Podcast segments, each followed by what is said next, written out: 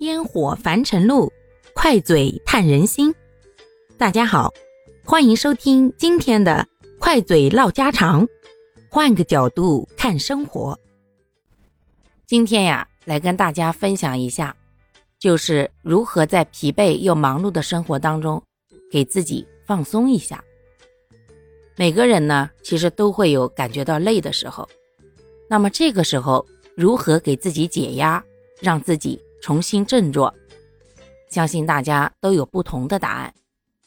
有的人呢，喜欢静静的听点音乐，比如我家那个领导，没事三更半夜的戴着个耳机躺在床上，有的时候听得起劲儿了，还手舞足蹈呢。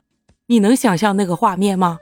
为了这个爱好，人家那各式各样的耳机可买了不老少，而且价格还都不便宜呢。这不我也沾上光了吗？现在录音用的。就是他的二等品。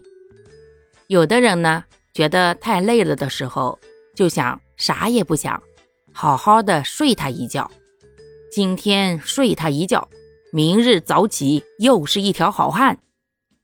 还有的人呢，当他觉得生活压得喘不上气的时候，就想暂时的逃离这个地方，用旅游的方式去释放自己的压力。说实话。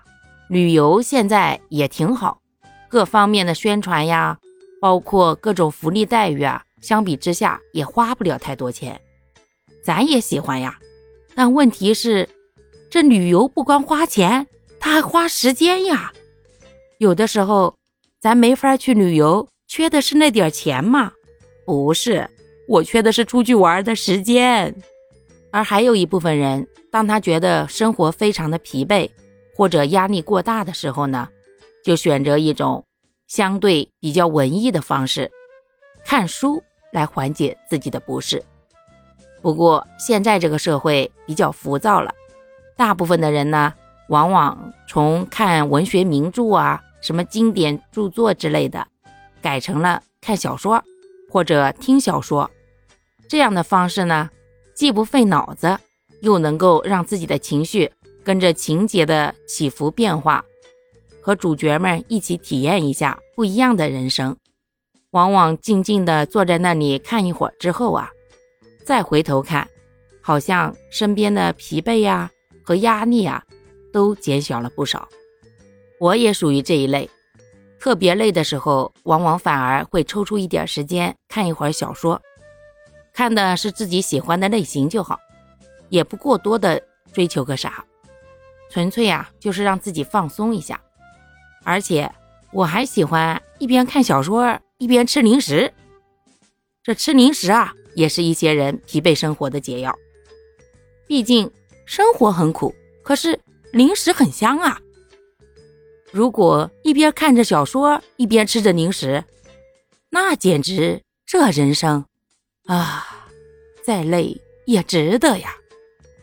不知道各位。对于自己生活感到疲惫时候，是用什么来缓解的呢？欢迎在评论区里面留言哦。好啦，感谢各位的收听，我们今天就分享到这里啦。